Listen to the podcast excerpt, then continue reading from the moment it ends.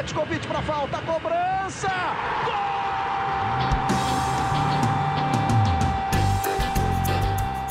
Está entrando no ar o podcast Sabe de quem? Do rubro negro, da nação, é o GE Flamengo.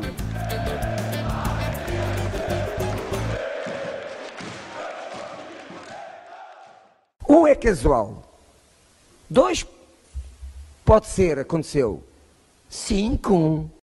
Você que se liga no GE, tá ligado aqui no GE Flamengo, seu podcast 100% pensado e dedicado a você, torcedor rubro-negro. Você ouviu aí, né?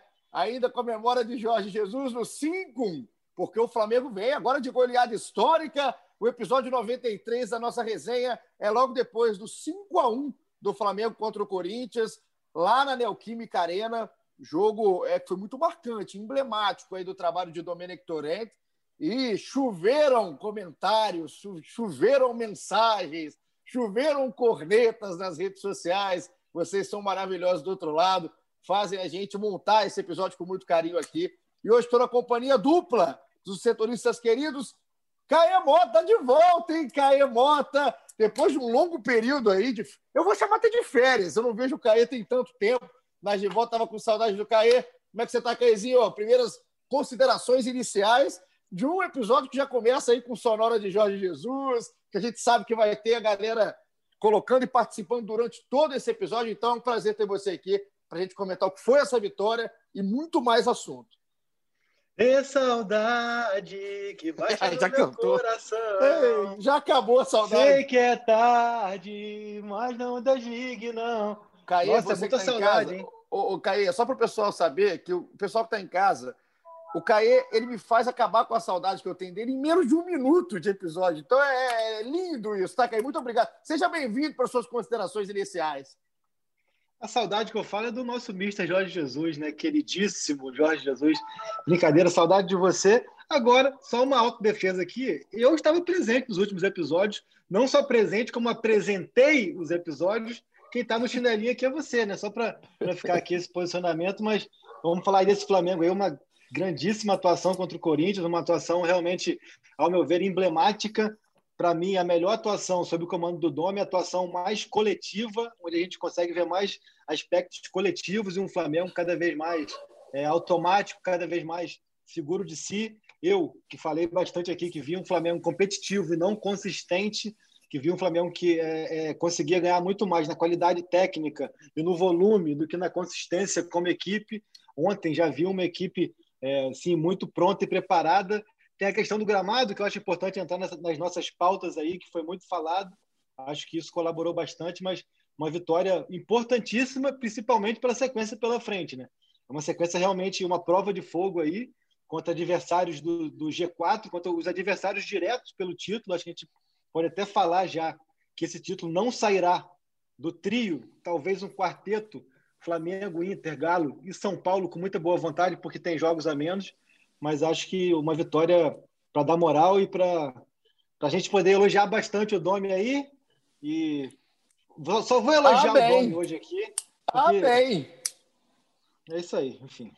Tamo junto. Gostei, gostei de saber que virão elogios. A Domênica Torenda, pessoa de Caê Mota, eu amo essa amizade, tá? Dom e Caê. Eu amo esse, essa, esse relacionamento aí dos dois. E do outro lado, Fred Uber. O Caê falou bem, serão pautas aqui hoje do nosso episódio, tanto a questão do gramado. O Flamengo fez esse 5 a 1 lá em São Paulo, na Neoquímica Arena, o estádio do Corinthians, um tapete, um tapete fácil de jogar bola para um time que tem essa qualidade técnica, ajudou demais, ficou muito claro isso. E também essa sequência de jogos. É tanto que passou, essa sequência positiva que o Flamengo teve até agora, são nove jogos de invencibilidade, e também o que vem pela frente, cara, porque vem pedreira. O Flamengo tem Libertadores agora no meio da semana e depois pedreira atrás de pedreira para se resolver tanto no Brasileiro quanto na Copa do Brasil. E quem fala um pouquinho agora também, considerações iniciais, é de Fred Uber. Esse não para, trabalha em todas as frentes, assim como o Caê. Caê está Ah, apresentando, Caê está de tudo, né? Agora são, são polivalentes os meus setoristas aqui enquanto eu fico no chinelo. Fred, chega mais, Ah. um prazer falar contigo. Temos assunto pra caramba para esse episódio 93. Fala, meus amigos. Aqui não tem rodízio, não, né? Tá certo. É, pô, foi uma vitória bem bacana mesmo. Eu até fiz análise da partida, chamei de uma carteirada do campeão. Um jogo assim, 5 a 1 com o Corinthians fora de casa, assim, como o Caê falou, foi, a gente começa a ver mais os aspectos coletivos aparecendo, aí, aí as individualidades também que o Flamengo tem de sobra começam a aparecer, até da gente, onde a gente às vezes não, não espera muito, acontece. É, os laterais indo muito bem, os, mas principalmente os dois armadores ali, Vitinho e, e Everton Ribeiro, comandaram bem o time. E tem algumas coisinhas ainda que não são novidades também que o time precisa melhorar, né? Até achei curioso, interessante, uma, achei uma boa entrevista do Domi depois da partida, falou que o time que empatou com o Bragantino é a cara dele também, sim, não é só porque não venceu que não é a cara dele, mas o que venceu 5 a 1 Corinthians é a cara dele, ele sabe que precisa melhorar a defesa, sabe que precisa melhorar a bola aérea. Vamos ver aí se agora ele consegue pelo menos um, um, um diazinho na semana que ele que seja para ele poder treinar um pouco mais do time. É isso, Fred. Então você que está ligado aí no ge.globo barra podcast, é, também direto no Spotify, nos agregadores que a gente disponibiliza aqui nossa resenha, faz com a gente o episódio. Tem muita gente mandando mensagem até agora, enquanto a gente está gravando. Tem gente cornetando que esse episódio não está entrando cedo demais, porque entrava sempre muito cedo, né? A gente está dormindo um pouco a mais para fazer, porque tem muito trabalho, tá? Vocês são canalhas aí do outro lado que ficam cobrando que esse episódio entre cedo na madrugada, mas a gente promete que vai tentar colocar episódio cada vez mais cedo, já que o da quinta que vem, no final aqui desse episódio de hoje, a gente vai entregar qual é o nosso convidado especial da quinta-feira. Esse já está pronto. Então, na quinta-feira, a gente promete que entra cedinho aí a nossa resenha. Vamos para o jogo, né? 5x1 Flamengo contra o Corinthians, daqui a pouco participação da geral. Mas o Domi colocou em campo uma equipe que a gente fala de cara, igual o Fred falou, né? Mais a cara do Domi, menos a cara do Domi, mas uma equipe que cada vez mais o torcedor está se acostumando, né? Tanto com as, com as ausências, o Rascaeta lesionado, o Gabigol também já há um tempo fora, o Diego Alves fora. Então entrou em campo com o Hugo Souza no gol, Isla, Gustavo Henrique, Natan e Felipe Luiz, Thiago Maia, Gerson, Everton Ribeiro e Vitinho, Bruno Henrique e Pedro. Esse foi o time do Flamengo que entrou em campo, Caê muito cedo no jogo, a gente teve uma. uma até para a gente passar por isso, eu não esquecer, tá aqui anotado até com asterisco, pela estranheza do lance, pela fatalidade do lance, a gente teve a substituição do Gustavo Henrique, o zagueiro que aí briga, né, pelo seu espaço junto ali com o Léo Pereira, já o Flamengo não tinha o Rodrigo Caio. É, o Gustavo Henrique, rapaz, que lesão, no mínimo esquisita, né, Caê? Uma lesão ali no testículo, eu confesso que eu não, não desejo nem para o meu pior inimigo, a lesão que teve aí o Gustavo Henrique. Eu senti a dor de casa, eu senti a dor do Gustavo Henrique, mas tem algum panorama, alguma atualização? Como que se trata da lesão do Gustavo Henrique, Caê? Então, complicado falar, né? Mas a gente não, não entendeu muito bem como é que foi ali. Depois é, chegou a disse que foi um corte e tal, enfim, deve ter sido alguma, alguma coisa do tecido ali do short, que às vezes, por ser muito sintético, faz o corte. É, Igor Rodrigues não para de rir ali, mas é, não tem muita atualização, mas imaginamos que não seja uma coisa que vá atrapalhar muito para a sequência é, das partidas. Acho que foi muito mais um corte mesmo do que um trauma.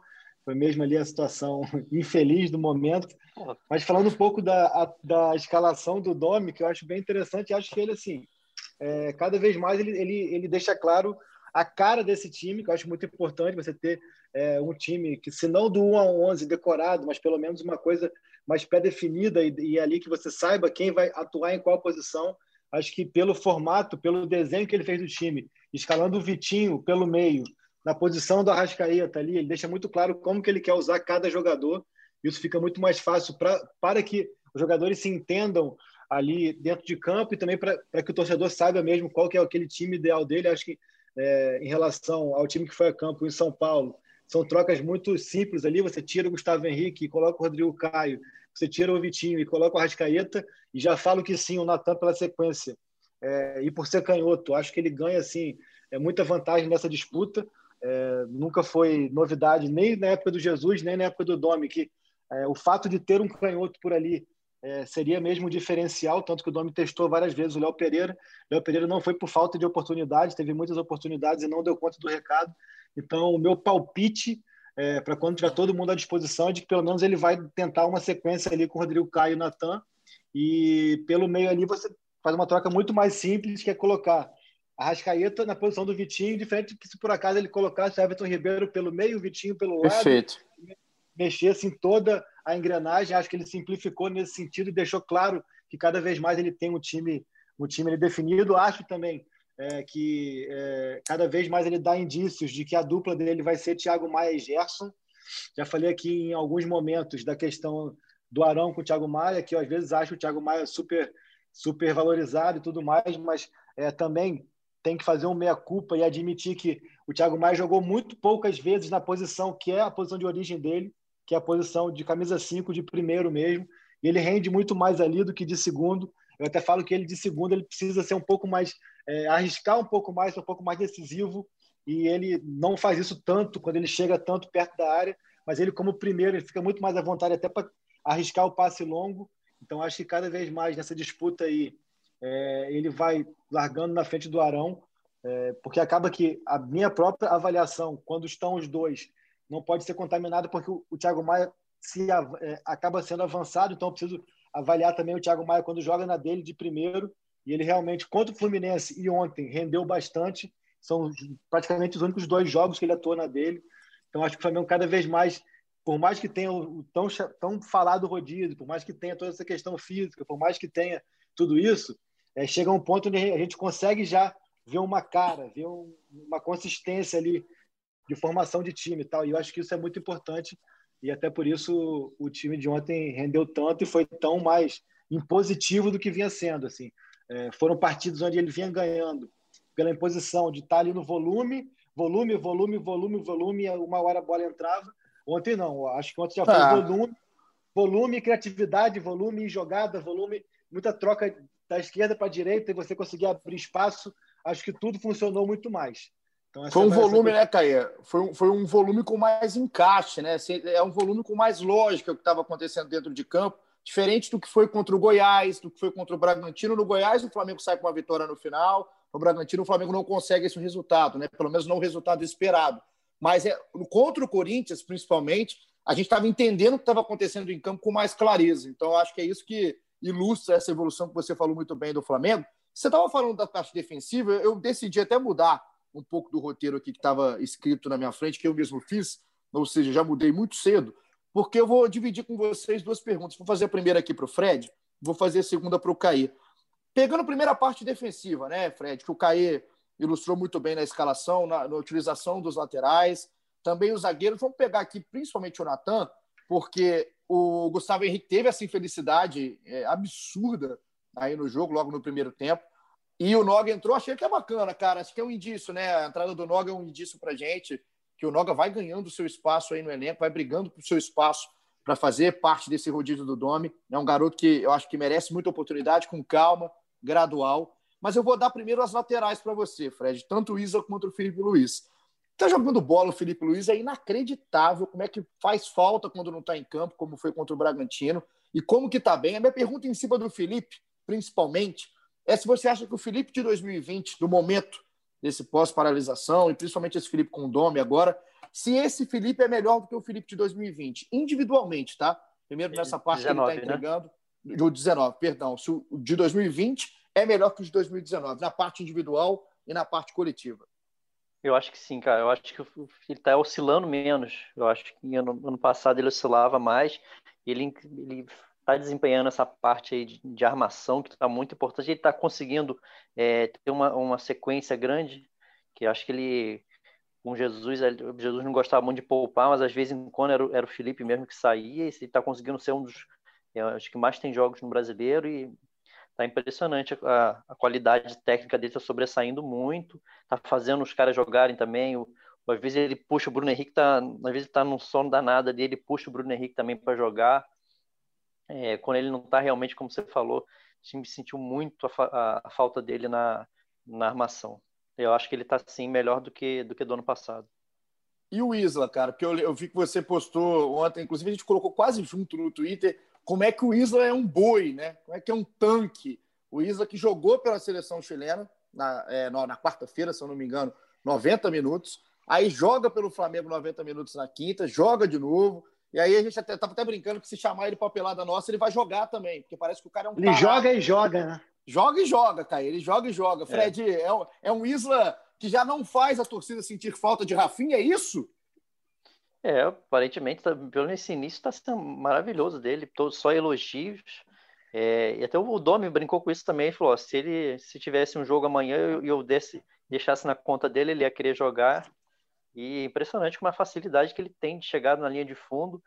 E isso casou muito bem, eu acho, a característica dele com a do Everton Ribeiro, que sempre traz mais para o meio, abre o corredor para ele e ele vai sem pensar no amanhã, sem pensar no, no, no desgaste. E, e, cruzamento dele não é aquele, aquele, aquele balão né, para dentro da área, não. Ele realmente ele cria muito perigo no, no, para o ataque, assim, quando ele faz jogadas muito perigosas. Tá, tá realmente. Parece que se encaixou bem também no, no, no elenco, né? Um cara parece ser. Logo fechou ali com a Rascaeta, os gringos gostam de ficar juntos ali, tá, parece que tá em casa, tá indo muito bem. Ele parece que é um cara bacana, o Isla. Eu queria ser amigo do Isla, cara. Eu confesso que o Isla me surpreendeu, assim, é, o nível que ele tá. Porque muita, vocês aí da imprensa, né, vocês falavam muito aí que o Isla estava muito tempo parado, e tudo certo, né? O Isla realmente estava muito tempo parado, mas é um cara que nitidamente se cuida, né? Ele tem menos 3% de percentual de gordura, parece. Não tem gordura. É inacreditável, o cara tá voando. E tec... ele me surpreendeu tecnicamente. O Isla que eu lembrava, é... porque depois eu chegar aqui e falar que eu já esperava isso, é engenheiro de obra pronta. Eu lembrava do Isla de vontade, da raça, coisa que ele tem. Ele está mostrando o gol, inclusive o segundo gol do Flamengo, gol do Vitinho, de finalização de fora da área. Começa numa bola que ele salva no carrinho, deixa no Everton. Então a raça ele tem, mas tecnicamente está me surpreendendo. Está tá parecendo um Isla melhor do que eu achei que ele estaria. É, é, assim, o Rafinha é mais, eu acho mais assim, é mais técnico, é um cara que faz umas jogadas mais plásticas assim, mas ele é, é muito produtivo, né? Ele é, ele é, muito objetivo, ele faz faz bem a parte defensiva também, e eu acho que em alguns aspectos ele é até melhor que o Rafinha, né? De força para chegar na linha de fundo e cruzamento.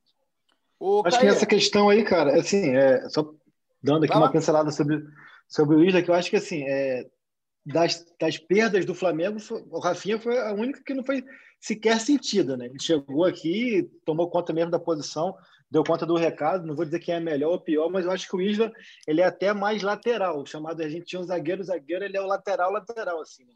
É, o Rafinha tem mais, talvez tenha mais recursos técnicos, como como o Fred falou, talvez tenha, seja mais habilidoso, enfim, tenha mais recursos técnicos mesmo. Mas o, o, o Isla ele ele é muito eficiente, produtivo pro que ele se moldou para ser. Ele é aquele cara que ele tem muito muito recurso para lateral. Ele tem o bom cruzamento, ele tem a força física, ele tem a subida e a descida, enfim, ele é um cara que que ele executa muito bem o que ele se propõe a fazer. O Rafinha, de repente, se fosse, seria um bom zagueiro, um bom meia, um bom atacante, um bom volante, um bom tudo.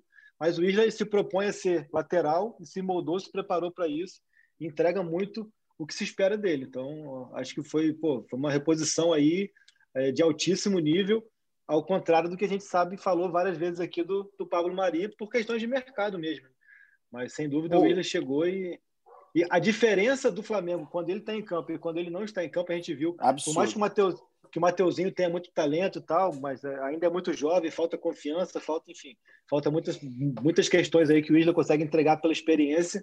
Mas é, a diferença quando ele está em campo, a gente viu isso contra o Vasco, a gente viu isso em outras partidas, onde fez muita diferença.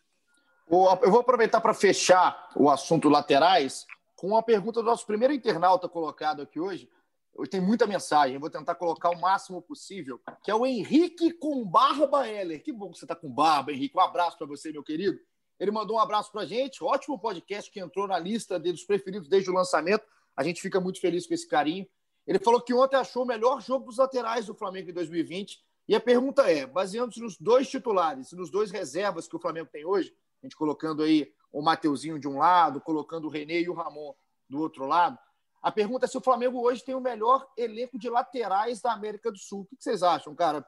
Baseando rápido, é óbvio que a gente não está fazendo uma pesquisa, mas buscando no chip aí da memória dos laterais do futebol brasileiro, dos principais clubes sul-americanos, o Flamengo é o time mais bem servido numa posição que está cada vez mais difícil da gente achar bons exemplares? Eu acho que no Brasil ali, com certeza, tá, talvez chegue mais perto, talvez o Atlético com Arana e com Guga, Mariano ali, mas eu acho que o Flamengo ainda está acima. Na América do Sul, se a memória não trair, talvez de repente o, a dupla do, do River também é forte, tal, tem o Montiel, né? Mas eu acho que o Flamengo, no mínimo, tá ali no top 3 da América do Sul, tranquilo.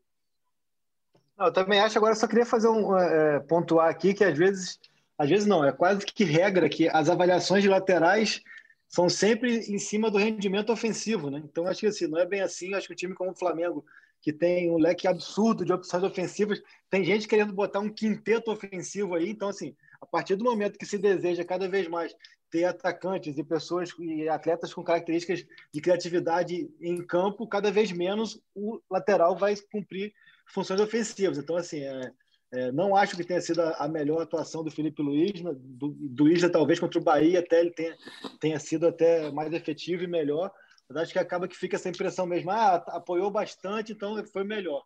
Acho que é, pô, por exemplo, o 2 a 0 contra o Inter no jogo de ida da Libertadores, o Felipe Luiz cortando para dentro e sendo quase que um meia foi um absurdo, enfim. Acho que é, é bom ter isso em mente de que o lateral muitas vezes por conta do adversário, por conta da disposição da equipe ali, da distribuição da equipe, ele não vai sequer passar do meio campo e nem por isso ele vai atuar mal. Pelo contrário, ele vai ser importantíssimo para que os outros tenham a liberdade. Então, é só para pontuar, porque muitas vezes é, avalia-se isso, ah, o cara deu assistência, foi o ataque, então foi bem. Então, acho que. E o Flamengo tem dois caras que, que sabem ser úteis, tanto defensivamente quanto ofensivamente. Eu deixei aqui para a gente finalizar a parte do, da defesa, é bom que a gente já pode ir ilustrando o que aconteceu no jogo no nome desses dois moleques, que praticamente virou dupla sertaneja aqui no, no podcast. Quando a gente fala de Natan, a gente fala de Hugo Souza, né? Estão é, atuando bem juntos, estão num crescimento, uma evolução juntos aí dentro de campo. E no último podcast que eu participei aqui, Fred, eu falei que estava torcendo, cara. Olha que boca maldita, né? Eu falei que estava torcendo é para o Hugo Souza dar uma falhada quando o jogo tivesse mais tranquilo. E ele falhou. Ele saiu mal do gol, no gol do Gil. Ele já tinha saído um pouco em falso no gol anulado, né? E aí acaba saindo em falso de novo. Só que se recupera de uma maneira absurda dentro do jogo. São duas defesas fantásticas. Uma no chute do Casares, um puro reflexo, assim, na envergadura. E na outra, numa finalização de fora do, do Luan. Ela acaba resvalando no Noga e é no ângulo. E ele também com envergadura, impulsão, senso de posicionamento, estrela, conseguiu aí recuperar. Então, o Hugo ouviu o podcast, né? ele deu a falhada que a gente esperou no jogo, que estava mais tranquilo, Fred, mas o moleque tá voando, né? É, dá, pra, dá a impressão que ele chega em umas bolas que outros goleiros não, não chegam, né? Essa do, não sei se essa do Casares, né? Acho que foi a chamou mais atenção, talvez. É, foi, foi, impressionante pela envergadura dele, fez toda a diferença no lance. É engraçado que a gente vê os programas, vê todo mundo falando, cada um fala uma altura diferente dele, né? Já ouviu 93, 95, 96, 99. Eu, eu quando eu fiz um, uma entrevista com ele ano passado, eu perguntei isso para ele. Se eu não me engano, ele falou 1,96, cara. Eu acho que é 1,96. Fico isso, isso no 1,96 na cabeça, mas é ele tem todas as alturas que possíveis que o nego fala. Cara, eu, eu, eu acho, Caí, agora você me pegou, hein, Fred? Porque eu acho que eu fiz uma, assim, eu fiz uma matéria com o Hugo, isso eu tenho certeza. Mas se eu não me engano, ele falou em 99, cara. Uma matéria que ele estava com a mão aberta. É. Se eu não me engano, era o 99. Hein? Mas assim, o, o Caí, o 90, sei lá o que tem o Hugo Souza, o que vai estar tá lá na, na, na ficha dele no Flamengo, na ficha oficial. O que a gente pode realmente falar é que é um goleiro que tomou a, posição do reserva imediato aí do Diego Alves. E aí já começa. É, é óbvio que existe um, um imediatismo no futebol, né? O torcedor às vezes tem memória curta. Tem um grande amigo meu, assim, amigo de infância, moleque, que é flamenguista doente. E ontem ele veio assim: você que trabalha com isso aí, você que trabalha com isso aí. Se você tiver que escolher, era Diego Alves ou Hugo, Hugo Souza quando voltasse todo mundo 100%? E eu falei Diego. Né? Eu falei, pô, o Diego, acho que é natural o Diego voltar quando tiver 100% e ganhou uma baita de uma sombra, não só por tamanho, mas por qualidade e por representatividade que tem um moleque subir da base. Agora, hoje, é, você também está vendo crescer esse movimento né, do Hugo. Ah, tem que ser o Hugo, tem que ser o Hugo. Esse movimento você acha natural, você acha que tem calma. É natural o torcedor estar tá empolgado, mas até que ponto que você acha que tem que ser dosado? Eu acho que o Diego Alves, quando tiver em plenas condições, ele vai voltar naturalmente, assim, por tudo que ele representa. São três anos de clube, é um dos capitães da equipe, é um cara que entregava bastante, principalmente no ano passado, foi muito importante, foi decisivo, não saiu por, por queda de rendimento, então acho que é natural que ele volte. Só que, e, e acho que vai ser importante também para o Hugo ter essa tranquilidade também, de não ter a pressão de ter que assumir já a bomba é, definitiva. Eu acho que o Hugo saber que há o Diego Alves também ali dá uma tranquilidade, dá uma serenidade, é, mas acho que também é questão de tempo aí para que, que o Hugo a, assuma a posição. É, algumas vezes isso já aconteceu no Flamengo, aconteceu com o Júlio César, por exemplo, há cerca de 20 anos, é, quando ele começa muito bem também, mais novo ainda do que o Hugo, e ele faz esse processo de transição, mas o Klemer já começa a falhar muito, né? E aí isso é, a troca acaba sendo muito mais por necessidade e o Júlio deu conta do recado, enfim. Só que eu acho que o que tem que ser pesado aí, e é tanto pela comissão técnica quanto pela torcida, é a pressão com que o Diego Alves vai voltar. O Diego Alves vai voltar para a posição, entre aspas, sem direito à falha. E isso é complicado, isso é difícil, principalmente para goleiro que está um tempo parado. Acho que isso tem que ser avaliado, tem que ser pesado, tem que ser é, é, é, equilibrado ali, até pelo próprio torcedor. Não adianta, se o Diego Alves falhar um lance ou dois, querer pedir o Hugo entender o processo, como é que funciona. É, e a gente também está aí com um técnico estrangeiro, a gente não sabe quais são os critérios, quais são, é, enfim, é, a forma como ele trabalha. Na Europa tem muita questão de um goleiro para cada competição. Não sei até que ponto o Domi pensa nisso ou não. Aqui é uma cultura que não existe. Mas o Diego Alves passou por isso no Valência, por exemplo, e tudo mais. A gente tem que ver como é que vai ser. Agora, sem dúvidas, o Diego Alves volta com uma sombra e com uma pressão de não poder falhar, que não é simples, que é complicada. E o Domi já deu indícios, e até ontem mesmo com o Noga, de que ele é meritocrata ali, né, cara? Porque é. teoricamente seria o Tuller que seria o substituto do Gustavo Henrique, mas ele pegou e, e colocou o Noga. Então são coisas que a gente vai conhecendo o Domi, vai entendendo é, me surpreende, me chama muita atenção como que o Hugo é, ele é regular, como é que o Hugo é frio, é tranquilo assim.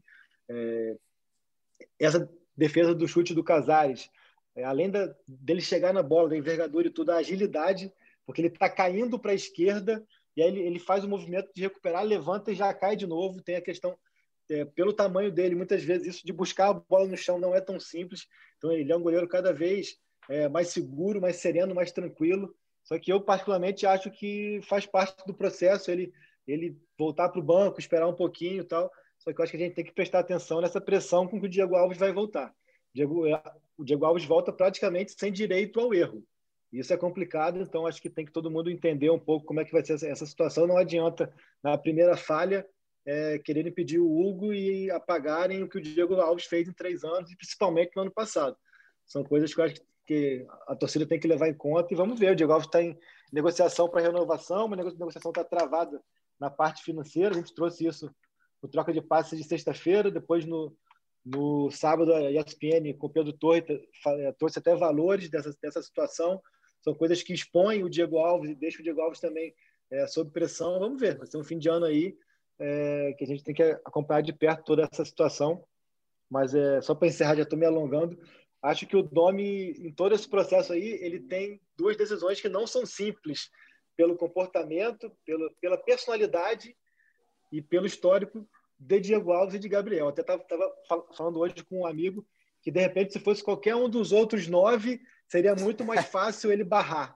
Agora, eu acho que são os dois nomes mais difíceis de serem barrados, são esses dois. Vamos ver como é que ele vai, vai decidir isso aí faz parte né, também da vida do treinador saber gerir o elenco. O Domi vai ter um desafio bem, bem grande pela frente. É, concordo demais. Talvez se ele pudesse escolher dois nomes para não ter esse tipo de problema, seriam o Diego Alves e o Gabriel. É, e aí o destino quis, né, por lesão, que os dois estivessem aí nessa situação. Então vamos ver como é que o Domi vai lidar com isso a partir da, da, desse retorno, né, aos poucos, bem gradual, tanto do Gabriel quanto do Diego. Vou fechar aqui a nossa linha de defesa, até porque o episódio tem que andar né, para a linha de meio campo e ataque, para a gente falar como é que foi construído esse 5 a 1 que teve sim participação do Felipe Luiz, do Isla, é, do Hugo, que salvou demais, e teve do Natan, cara, até com o primeiro gol, né, Fred? Eu, eu fiquei, confesso que eu fiquei é, bastante mexido com a comemoração da família do Natan. Não sei se você em casa teve acesso a, ao vídeo de comemoração dos familiares do Natan, que fez o terceiro gol do Flamengo na, na Neoquímica Arena o Natan quase fez o primeiro gol dele como profissional lá contra o Goiás. Mas aí o Tadeu resolveu fazer uma defesa de handball na jogada. E agora contra o Cássio, né? o Cássio no gol, não conseguiu parar o Natan. Natan comemorou igual era igual uma criança, né, cara? É, eu, fiquei, eu fiquei realmente. Já tinha ficado é, mexido com a, com a comemoração do moleque, criado no clube. Você vê que o moleque está realmente vivendo o sonho dele, está correspondendo, está dando conta do recado, Fred. Mas quando eu vi a família dele, assim, é, é daquelas imagens que você faz é, você repensar, daquele, vem aquele bordão, aquele jargão, aquele clichê do não é só futebol, é muito mais do que isso.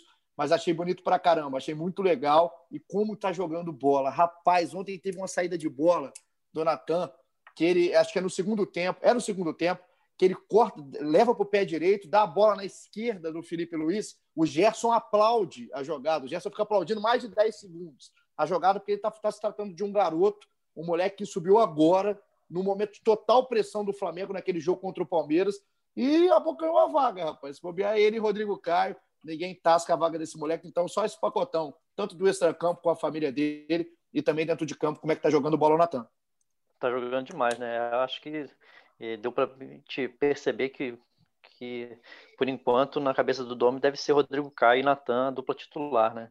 É, mas realmente a, a, família dele tinha pesquisado bastante da vida do, do Natan e sempre tem a, a, questão familiar no meio, né? Ele tem um, um, irmão cadeirante que ele diz que é a principal fonte de inspiração dele, que dá, dá vontade para ele vencer na carreira, para ajudar a família, é muito legal.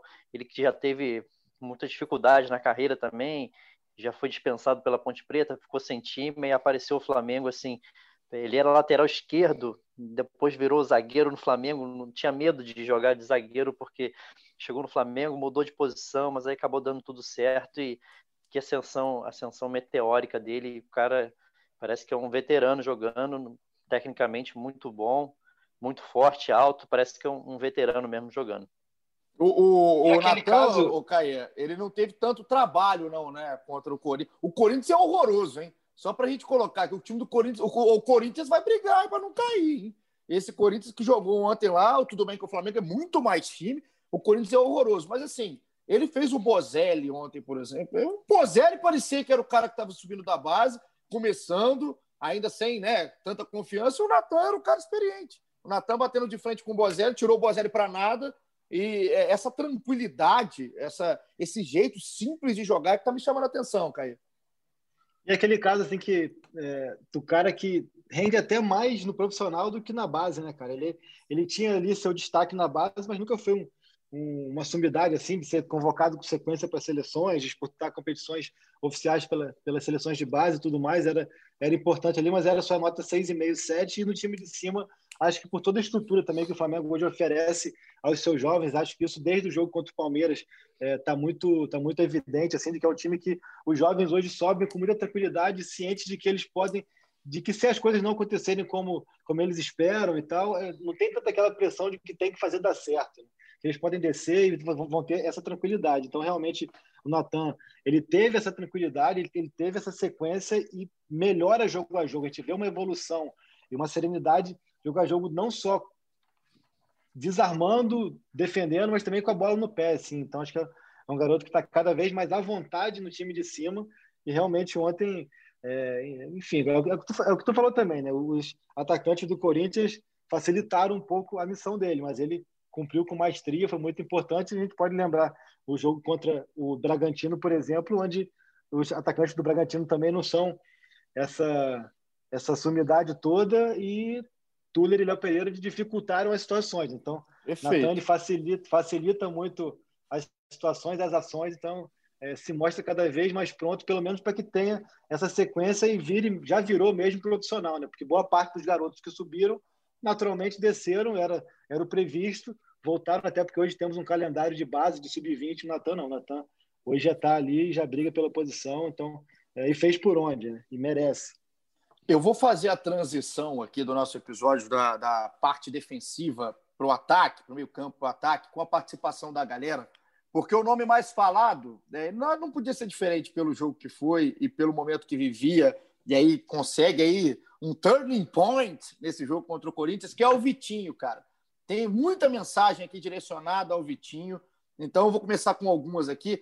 Henrique Vilar, personal trainer de Juiz de Fora, cara. O pessoal de Juiz de Fora participa bastante. Um abraço, um beijo pro Henrique, que é meu parceiro. Falou que jamais criticou ou criticará o Vitinho. É um grande canalha, o Henrique. Um abraço por ele está aqui participando com a gente sempre. Ricardo Rodrigues falou isso aqui que ele falou muito legal do Ricardo. falou que foi emocionante o carinho do time com o Vitinho. Agora é fazer o compacto desse jogo para ele ver todos os dias como que ele pode jogar. E são várias as mensagens aqui é, direcionadas ao Vitinho. Muita gente mesmo aqui. O Rafael Sossi perguntou se, se é a posição boa para o Vitinho é que ele jogou ontem como meio atacante. A gente vai falar um pouco sobre isso. O Bruno Millet falou que é o Nil Vitinho em campo, livre, leve, solto. A galera mandando Vitinho on fire e tudo mais. Então vamos para o Vitinho, já que é o que a galera quer, é o Vitinho. É do Vitinho que a gente vai falar, Fred. E o Vitinho, ele não só marcou esse gol, acho que um dos gols mais bonitos do Flamengo no jogo, se não o mais bonito, que teve do Diego no final do jogo, que foi bonito o drible ali, né, com a defesa do, do Corinthians já completamente entregue em campo. Mas o do Vitinho, o jogo estava 1 a 0 uma jogada que teve a raça do Isla, a técnica que a gente já conhece do Everton Ribeiro, que eu adoro mandar mensagens para o Caí, para todo mundo que vem me falar de time Arrascaeta, aí quando o Everton Ribeiro faz dessas e faz sempre. E aí, o Vitinho faz aquele gol e não foi só o gol, né, Fred? O Vitinho entrou muito bem, jogou muito bem contra o Corinthians. E a minha pergunta vai junto com a pergunta da galera. O quanto tem do Domi nesse Vitinho que a gente viu em campo ontem, né? O quanto que o Domi trabalhou nisso e o quanto que essa mudança de posicionamento do Vitinho, ou pelo menos de encaixe ali naquele ataque, fez a diferença no jogo de ontem. Daqui a pouco eu faço outra pergunta em cima do Vitinho para o Caio.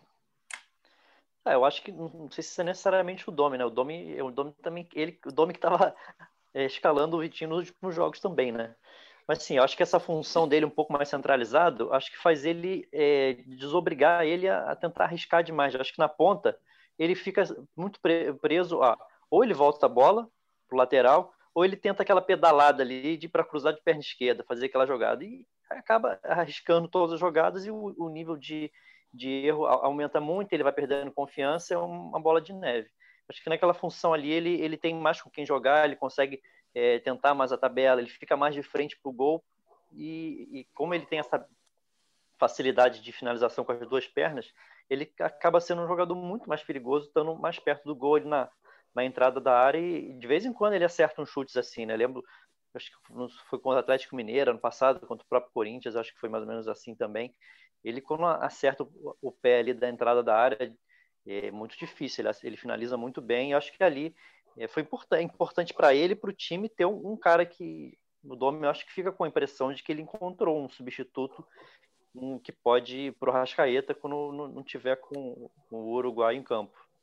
O Caê, a pergunta que eu queria completar em cima do comentário do Fred, sempre muito bem feito, é o que fazer para o que a gente viu em campo na Neoquímica Arena não ser um, só uma pílula, né? E a gente voltar a falar de um Vitinho on fire daqui a três meses. O que fazer, como trabalhar a partir de agora, depois de um ótimo jogo. O Vitinho foi muito bem desde o primeiro tempo, mas como ter uma sequência, né? É exatamente isso que a gente estava pensando na questão do posicionamento, ele trabalhando mais por dentro, não tendo aquele compromisso também de voltar para marcar lateral. Parece que o Vitinho se perdia muito né, nesse ida e volta, não conseguia dar encaixe ali no que ele tem de melhor. Como fazer, como tirar, como aproveitar o que ele fez em campo contra o Corinthians para isso ser uma sequência, uma regularidade maior aí para o Vitinho na temporada com a camisa do Flamengo? Acho que o principal é isso, é entender é, de que maneira que ele rende melhor e utilizá-lo dessa maneira. Não adianta é, ter o Vitinho para usar na, esse ano no campeonato ele, já foi utilizado na direita, na esquerda, hoje pelo meio, às vezes mais avançado, mais recuado, enfim, acho que isso é isso é, vai contra ele mesmo. Então, acho que o principal é isso, é entender que ele é o que? Ele é o cara que vai jogar naquela função pelo meio ali quando a Rasca não tiver. Então, vai ser assim que, a gente, que ele vai treinar, que ele vai ter a, a sequência de treinos mesmo e, e, quando ele entrar, ele vai estar mais confiante e melhor. E aí tem a questão do me ajuda a te ajudar, que eu acho que assim, é tanto dele ajudar a torcida e a torcida ajudar ele. Assim, que eu acho que é ao mesmo tempo onde ele não se ajuda com a questão da, da indolência, com a questão de não ser, de às vezes parecer que que está numa outra voltagem tudo mais. Acho que isso pesa muito contra ele. Acho que o Vitinho precisa ser um pouco mais ligado muitas vezes. Há também, do outro lado, uma impaciência, uma falta de boa vontade muito grande com ele. Assim. É, eu acho que há alguns jogadores ali, a gente pode pontuar Arão, René, Vitinho e alguns outros. Acho que o Michael já não entra nesse, nesse ponto. Acho que o Michael já era um queridinho e, e que se desgastou mesmo por jogar mal muitas vezes. Mas acho que René, Arão, Vitinho são aqueles onde a paciência é muito menor do que com outros. Assim. Não acho que o Vitinho tenha sido é, em tantas partidas tão mal quanto parece que foi diante da repercussão negativa que ele tem. Acho que o Vitinho muitas vezes é, entregou ali a nota 6, 6,5 que se esperava dele. Não foi bem, mas não foi tão mal e parecia que era nota 3, nota 4. Acho que tem que ter um pouco desse, desse equilíbrio entre ele também é, ser um pouco mais ali ativo, intenso, participativo e tudo mais, e por outro lado entenderem um pouco mais o que esperar do Vitinho, que ele vai entregar, de que maneira que ele pode ser útil. É um cara que, por exemplo, na final do mundial ele entrou, é, ele, tem um drible curto ali que só ele tem praticamente no elenco, um drible parado. É, o Ribeiro tem um drible muito importante ali, mas é mais em velocidade. Enfim, o Bruno Henrique é mais do arranque, Michel também ali aquele drible peladeiro o drible curto, parado, de, de, de, abrir, limpar a jogada e chutar, só ele que tem. Ele tem coisas importantes ali que ele pode ser útil, mas é, acho que é isso. É ele se ajudar e a torcida também tem um pouco mais de paciência com ele. Acho que isso é fundamental, mas pensando taticamente, eu acho que é isso. É, Vitinho, você quer jogar de quê? Você fica mais à vontade em quê? É ali onde foi contra o Corinthians? Então a gente vai treinar você para ser ali, você vai jogar quando, quando a Arrasca não puder, de repente se o Ribeiro não tiver, eu vou puxar o Arrasca para o lado, vou inverter alguém, mas você vai atuar onde você fica mais à vontade. E é isso, cara, porque parece que ele, ele era aquele cara que ele era o, o reserva para todas as posições do ataque. Ele não rendia em nenhuma delas o que se espera dele. E ainda carrega, assim, o fardo, por mais que hoje ele já seja, sei lá, a quarta, quinta, sexta contratação, o fardo de, ah, investiu, gastou tanto, gastou tanto, gastou tanto. Isso é uma coisa chata, cara, que as pessoas hoje em dia são, é, falam tanto de dinheiro, parece que saiu, saiu do bolso deles, entendeu?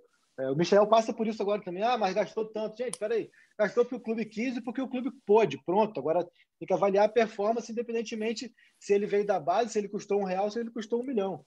São coisas assim que eu acho que ainda é um peso que ele ainda carrega nas costas. Mas acho, é, assim, acho que o Vitinho não era tão horrível quanto parecia. E acho que ele precisa também se ajudar um pouco ali na entrega. Não que ele não se entregue, mas ser um pouco mais ali participativo, ver que ele está realmente incomodado. É porque tem jogadores, tipo o Gabriel e outros caras, que eles, quando eles estão incomodados, eles ficam raivosos. O, o Vitinho, quando ele, a coisa não está dando certo, ele fica meio depressivo. Isso parece que, enfim, acho que isso joga contra ele. Mas foi bom ontem ele ter entrado, sido importante, como ele já foi importante foi muito bom. Em, em outros jogos. Acho que é uma peça. E o principal, é, é uma função que o Flamengo não tem reserva, que é essa função de meia reserva. O Vitinho não vai ser aquele meia pifador, mas ele pode desempenhar uma função importante ali. Não, concordo. Eu acho, acho uma boa do Vitinho. Talvez demorou, né? Talvez a gente demorou até, é, eu falo assim, no geral da coisa. Vitinho demorou a se encontrar. É, todo mundo que passou, inclusive com o Jorge Jesus, o Vitinho não se encontrou. A gente é, veio falar aqui que são só qualidades, não se encontrou com o Jorge não, Jesus. E talvez, talvez tenha dado o primeiro indício ao Domi de como se encontrar o Vitinho. E eu torço pra caramba, cara, para que ele tenha aí uma, uma sequência, uma sequência bacana, não só de minutos, mas uma sequência de importância dentro de campo, participativo. Porque às vezes o Vitinho, é, eu acho que essa questão do depressivo que o Caio falou faz muito sentido. O Vitinho se fecha, né, cara? Você vê que não tá dando certo, ele some do jogo, ou ele tenta sempre a mesma jogada, pô, deu errado, eu vou tentar de novo.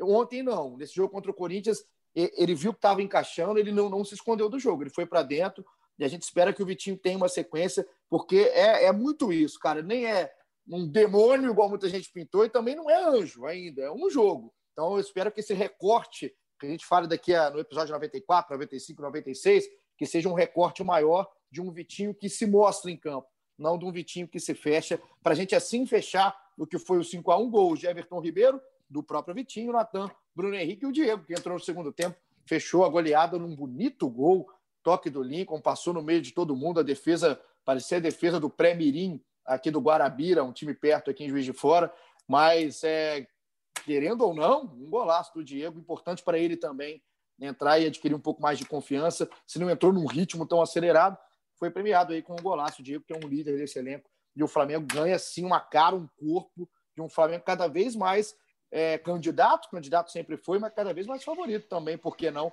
na briga do título brasileiro de 2020. Agora eu queria aqui botar a pergunta de mais um nosso cidadão internauta. Tem muita gente, um abraço para a Daiane, para a Deise, Reinaldo, Léo Lima, todo mundo que está participando, Lugão aqui, muita gente participando, Machola, tamo junto em Machola, com a foto de um cachorro maravilhoso, é um gato, que eu já não sei mais o que é. Mas tem uma pergunta aqui que é bacana, é, que é a, a pergunta que vem com um tom de corneta, essas são as que eu mais gosto, vocês acham que não, mas são as que eu mais gosto, é se a gente vai continuar. Ah, inclusive, um abraço para o Eli Araújo, aniversário dele. O Flamengo deu um presente para ele, segundo ele, aniversário de 27 anos. Um abraço aí para o Eli. Eu perdi. Ah, aqui achei. Heitor Cândido. Um abraço para o Heitor. Inclusive, participa sempre, manda mensagem. Aí eu sou fã disso. Ele mandou um abraço, falou que ama a gente aqui. E perguntou para a gente, Caí, se a gente já se, se converteu a Domenech Torrente. Porque, segundo ele, a gente estava batendo no catalão. Eu vou deixar para você, tá? Pode responder. Cara, não tem que se converter, nem não tem que ser. Não, não tem que se converter, nem tem que se exorcizar, cara. É uma questão aqui que a gente é, passava, tanto passava com Jesus, passava com Abel, é, vai passar com os próximos e tal. Agora, quando forem bons jogos, a gente vai elogiar. Quando, quando forem jogos ruins, a, a gente vai criticar. Isso aí não é questão. A gente não está aqui para para defender nem para atacar ninguém. E as pessoas não entendem isso. As pessoas acham que, que qualquer coisa que a gente fale aqui é, tem cunho pessoal, tem cunho de, é, pra, pra, enfim, para jogar contra ou, ou, a favor alguém. É, acho que o time do Domi vem crescendo, vem, vem melhorando. Acho que a atuação de ontem foi uma das, das principais coletivamente. Acho que o Flamengo é um time que tem e demonstra essa evolução, está andando para frente. Só que acho, por exemplo, que o Flamengo e falei isso. O empate contra o Bragantino, para mim, não foi surpresa, porque esse empate poderia ter saído contra o Goiás, poderia ter saído contra o Vasco, poderia ter, ter, ter saído até contra o esporte, porque foram ali 10 minutos onde os gols foram feitos e tal, mas foi um jogo amarrado. Então, assim, não é uma questão de, de ser domenequista ou antidomenequista, assim, cara. É uma questão de, de avaliar. A gente fala aqui os episódios nos tweets e na, nas matérias, jogo a jogo, e do que está acontecendo. Acho que o Flamengo é um time é, cada vez mais competitivo, acima de tudo, o que é importante, uma coisa que eu também procurei desconstruir da questão do, do comparativo com o ano passado e do, do rendimento. Acho que o Brasil, de modo geral, ao longo dos anos, teve muito mais campeões por serem competitivos do que por serem encantadores. E acho que você ser competitivo já é uma grande qualidade, uma grande virtude. E também acho que assim, é, acho que a, gente vem de uma sequência onde o Flamengo passou muito bem mas qualquer avaliação positiva ou negativa deve ser ponderada por conta dos desfalques, da, da, da falta de tempo para treinar, de tudo mais, entendeu? Não adianta a gente falar de quarta para domingo, quando as coisas não vão bem, que não foi demérito porque não teve tempo para treinar, e de quarta para quinta, quando as coisas vão bem, foi todos os méritos, mas também não, não teve tempo para treinar. Acho que o Flamengo é um time como falei no primeiro comentário, cada, que cada vez mais tem uma cara, cada vez mais tem ali um formato, que eu acho que isso é importante, que ele mesmo admite. Muitas vezes ele, é, no começo, ele não encontrou, acho que ele está tá encontrando, acima de tudo, um equilíbrio entre as convicções de futebol dele e o que o elenco pode entregar a ele, que eu acho que isso é muito importante, que no início ele queria meio que é, colocar muito o que ele pensava de futebol, mesmo sendo, mesmo o elenco não tendo essas características, mas o Flamengo, assim, é, hoje é um time competitivo, não tenho a menor dúvida de que vai brigar por tudo e de que ele está evoluindo com o trabalho dele. Tem uma sequência Sabe importantíssima agora.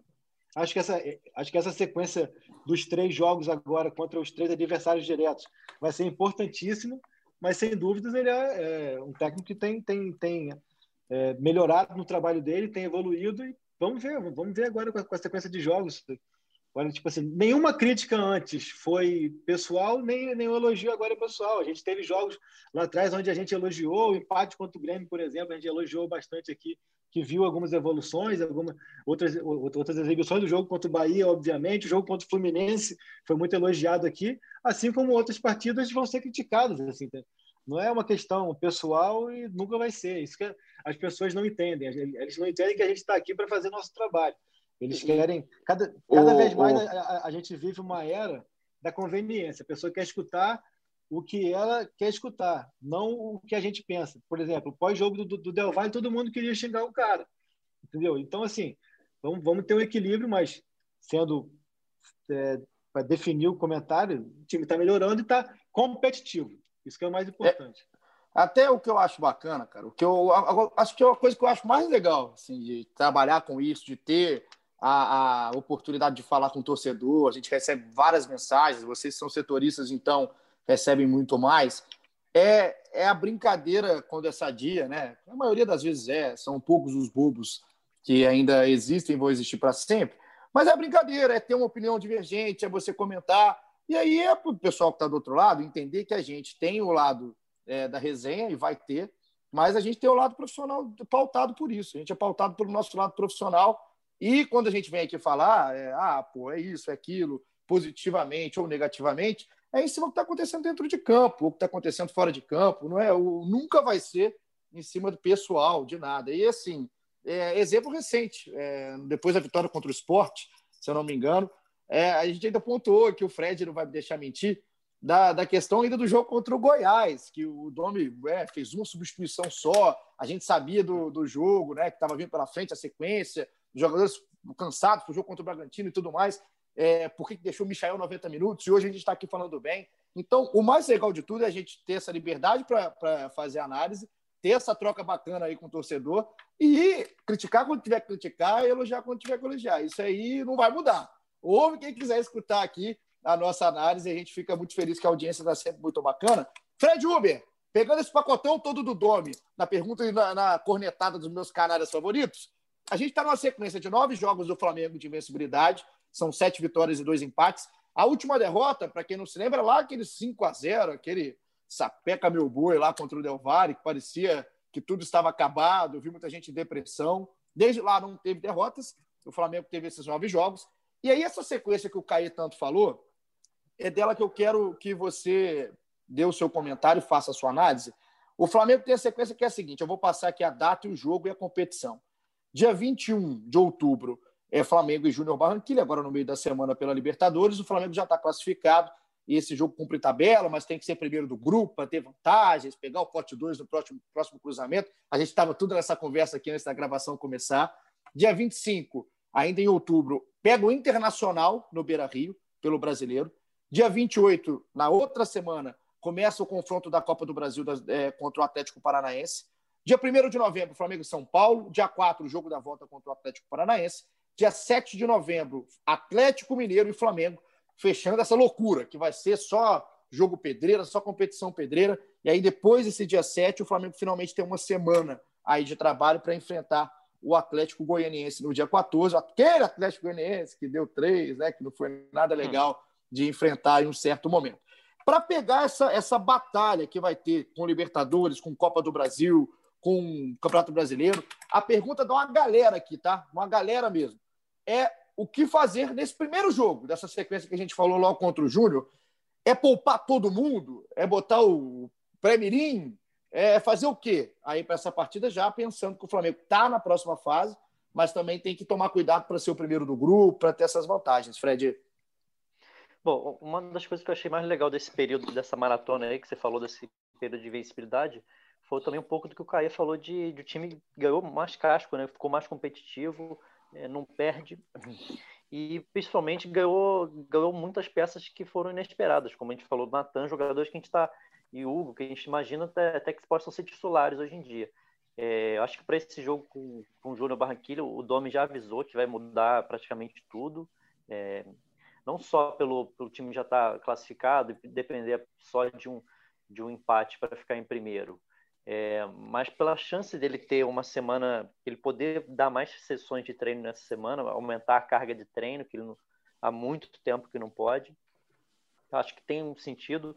É um jogo, eu eu vejo muita gente comentando, falando desse jogo como se fosse mais uma. Tá? Acho que é realmente importante, mas é uma, um risco que ele tem, que eu acho que ele tem que correr também, tem que mesclar, tem que, que usar, por exemplo, aí ver, fazer avaliações, ver com, com o departamento médico, por exemplo, tem um Bruno Henrique que está suspenso contra o, contra o Internacional, que pode que pode reforçar, pode continuar no time, enfim, montar, dá para montar um time forte jogando em casa contra o Júnior Barranquilla, que tem chances remotas de classificação. É, acho que tem, tem sentido, tem, tem lógica ele, ele, ele fazer essa, essa poupar boa parte de titulares para essa sequência aí que vai que o Flamengo for bem vai se, se for muito bem vai sair dessa sequência aí como líder quem sabe com, com um pouquinho de, uma gordurinha, quem sabe, na, na frente, mas vai ser a sequência do campeonato. Mas imagina no final, no, no segundo turno, essa sequência, como é que não vai ser? Santo Deus, não, não, o negócio vai ser uma loucura. Ô, ô Caê, deixa eu te perguntar aqui rapidinho, essa curtinha aí, para a gente já chegar na nossa parte final. É, a gente fala muito que o Atlético Mineiro, inclusive. Curtinha, tá você, se fala menos, né? Não, não, mas é porque hoje tá bom, porque hoje o episódio, se a gente deixar pelo que a gente está hoje de conteúdo, do que o Flamengo deu para gente, a gente está dando aqui para o nosso torcedor, a gente teria muita coisa para falar. Mas é, é, a minha pergunta é em cima das competições. A gente fala, a gente está gravando isso aqui no momento que o Galo ainda vai jogar na rodada, então o Galo pode chegar a 34 pontos junto com o Atlético, é, perdão, junto com o Internacional e junto com o Flamengo. Mas essa coisa de focar numa competição, né? O Flamengo nessa jornada aí tem a Libertadores pelo caminho, tem o Brasileiro contra Inter, São Paulo e Galo, e tem a Copa do Brasil contra o Atlético Paranaense.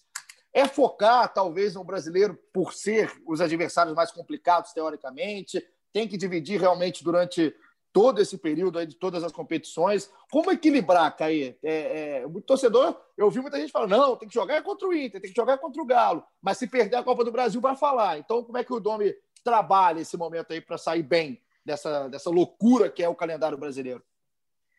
Acho que o Dom já está acostumado com essa gestão de elenco meio que na marra por tudo que aconteceu recentemente. Ele já sabe que ele tem muito mais peças do que, do que 11, 12, 13 jogadores. Ele tem muitas opções. Eu, particularmente, concordo que você tem que ir com o que tem de melhor contra os três adversários do Brasileirão. É, primeiro, porque esse jogo do Júnior aí vale muito pouco. Assim, é o lance da liderança geral na competição, mas, enfim, ano passado também o Flamengo acabou decidindo contra Emelec e contra Grêmio em casa, por exemplo, mesmo sem ter é, com uma campanha bem pior do que a desse ano, tinha é, classificou com 10 pontos, hoje já tem 12. Então acho que é, se for para escolher o jogo para descansar, a maioria das pessoas tem que ser dos atletas, tem que ser mesmo contra o Júnior. É, e os jogos contra o Atlético, pelo que o Atlético tem apresentado recentemente também, Atlético Paranaense, acho que o Flamengo tem condição de, de avançar tranquilamente, sem precisar se desgastar com força máxima, então acho que dá para dá para fazer um bem bolado nesses dois jogos aí e conseguir avançar com certa tranquilidade pelo que o Atlético não tem apresentado. Claro que na arena lá é sempre complicado, mata-mata você não pode dar, dar mole de depois ter que correr atrás, enfim. Mas acho que o Atlético está longe de ser um adversário à altura do Flamengo, como foi ano passado, por exemplo, quando, quando eliminou o Flamengo. Mas eu queria falar um pouco do brasileiro, é, que cada vez mais a gente está ficando vai ficando mais claro a diferença desses três para o resto. Assim, né? é, O São Paulo está chegando ali, mas oscila bastante ainda, mas esses três principalmente para o resto. Só que eu acho ainda que o Flamengo é o time que menos dá, dá brecha para perder pontos, até menos do que Galo e, e Inter. Só que é, o nível é muito baixo do campeonato esse ano. Acho que cada está é, tá cada vez mais claro aí de que a disputa está tá, tá tão polarizada. Então, acho que não só pela questão da tabela, de ultrapassar ou não, mas você é, jogar a pressão, jogar a resposta para o outro lado e demonstrar força nos confrontos diretos. Acho que é importante é, nesse sentido, um campeonato onde esses três times têm, têm é, vacilado muito pouco, você você fazer o teu papel no confronto direto, demonstrar força e jogar essa pressão para cima deles, acho que é importante. Então acho que tem que ser, tem que focar mesmo nesses três compromissos aí. Dois deles fora de casa, sempre bom pontuar.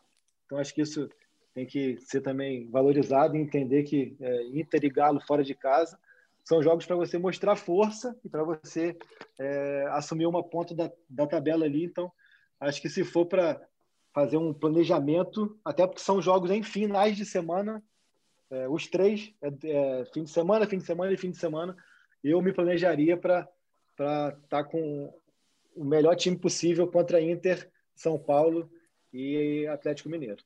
Você, então, em casa, se prepare para os seus três próximos fins de semana. Já prepara a carne, a sua gelada, porque promete, hein? Promete contra o Internacional do Beira Rio, contra o São Paulo no Maracanã e contra o Atlético Mineiro no Mineirão. Fechamos assim o nosso episódio 93. Tá chegando 100, hein? Tá chegando 100. Eu quero ver o que, que vem. Eu não vou fazer nada. Eu quero surpresas no episódio 100. Tá, Caí? Você hum. trabalha aí para surpresas. Uber, surpresas. Por favor. Vocês são. Uber já, muito... já tá em ação. Já, tu dá um é isso que eu gosto. Uber já está em ação. É isso que eu gosto. pelo, é menos, pelo, ver, menos promet, pelo menos prometeu, né? Ah, meu vamos Deus. ver, vamos ver. e sabe o que eu vou prometer? Agora já prometeu. Eu falei, não vem não. Sabe o que eu vou prometer? Tem que ser pesado. Tem que ser pesado. Não vem com, com, com miserinha no episódio número 100, não. E hoje, ô Caê, você percebeu que eu falei pouco durante o jogo, mesmo com um jogo brilhante? Eu falei pouco do Everton Ribeiro? Você percebeu isso? Percebi, percebi, me chamou a atenção. eu, tô, eu tô vendo aí a sua, a sua empolgação nesse momento, mas tem uma explicação. E a explicação é muito bacana, porque a gente gravou hoje um episódio muito especial com o Everton Ribeiro. A gente estava um tempo aí para conseguir a resenha com o Everton, e aí veio no momento espetacular dele, está vindo de seleção brasileira, desse 5 a 1 do Flamengo. E aí a gente prepara a quinta-feira, reserve a sua quinta-feira a próxima quinta-feira. Você lembra da data que é quinta-feira, o Fred Uber, você sabe? 20, Eu perdi 22 de outubro. 22 de outubro, muito obrigado, Caê. Dia 22 de outubro, então, quinta-feira, estará aí no seu agregador preferido ou aí no, na página de podcast do GE. Um papo bem bacana que a gente teve com o Everton Ribeiro. E a gente fica muito feliz de poder estar recebendo jogadores. Já fizemos com o Rodrigo Caio, fizemos aqui com o Michael. E, inclusive, o pessoal falou que quando a gente fez foi que o Flamengo deu uma rateada. Mas para de secar também, que você está aí do outro lado. Então, Igor Rodrigues gente... tentou me deixar na, na saia justa, mas eu não afinei. Fique não, claro você não afinou. Meu posicionamento, posicionamento não. que tem o respaldo de Júlio César, que não é qualquer respaldo. Não, é, não afinou. Mas foi um afinou, ótimo papo mas, aí. É, mas não, teve, não tem jeito, né? É muito bom. É, então, para você que é time Everton Ribeiro, junto comigo, você escute na quinta-feira e você, obviamente, que é torcedor do Flamengo, está sempre com a gente. É um prazer. Quinta-feira, então, a gente tem um encontro marcado. Obrigado, Fred. Tamo junto aí pela resenha de hoje. Muito bom o episódio. Alto nível. Estamos evoluindo juntos com o Domenic Torren. Junto com o Catalão, a gente evolui aqui do lado de cá também. Obrigado, Fred, pela sua companhia. Trabalhe para o episódio 100.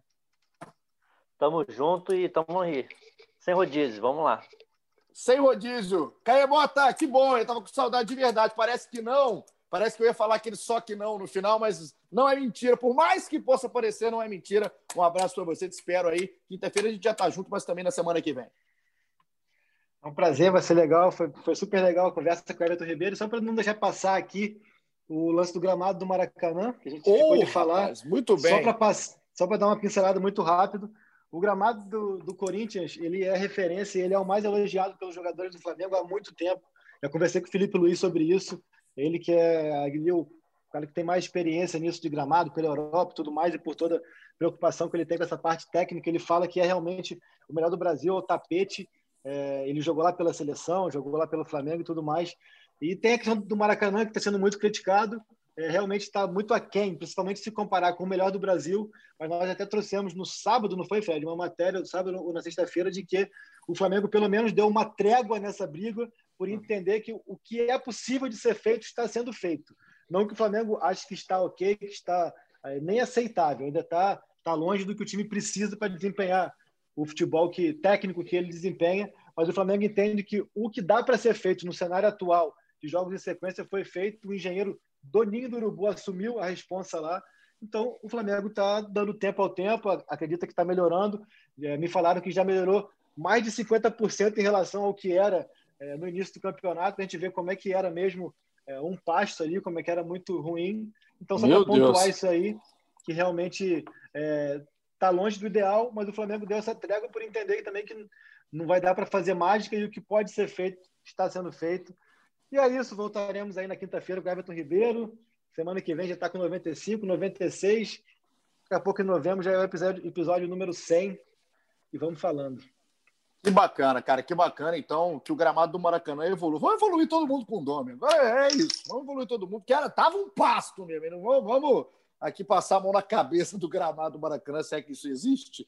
Mas realmente não estava boa coisa, não. Que melhore. O Internacional lá no Beira Rio também é um gramado muito elogiado, por exemplo. Então, que o Flamengo tenha um gramado igual ao do Beira Rio, que o Inter joga. O Mineirão também não é um gramado tão criticado, pelo menos na minha cabeça, não lembro do, do gramado do Mineirão ser tão criticado como o Maracanã.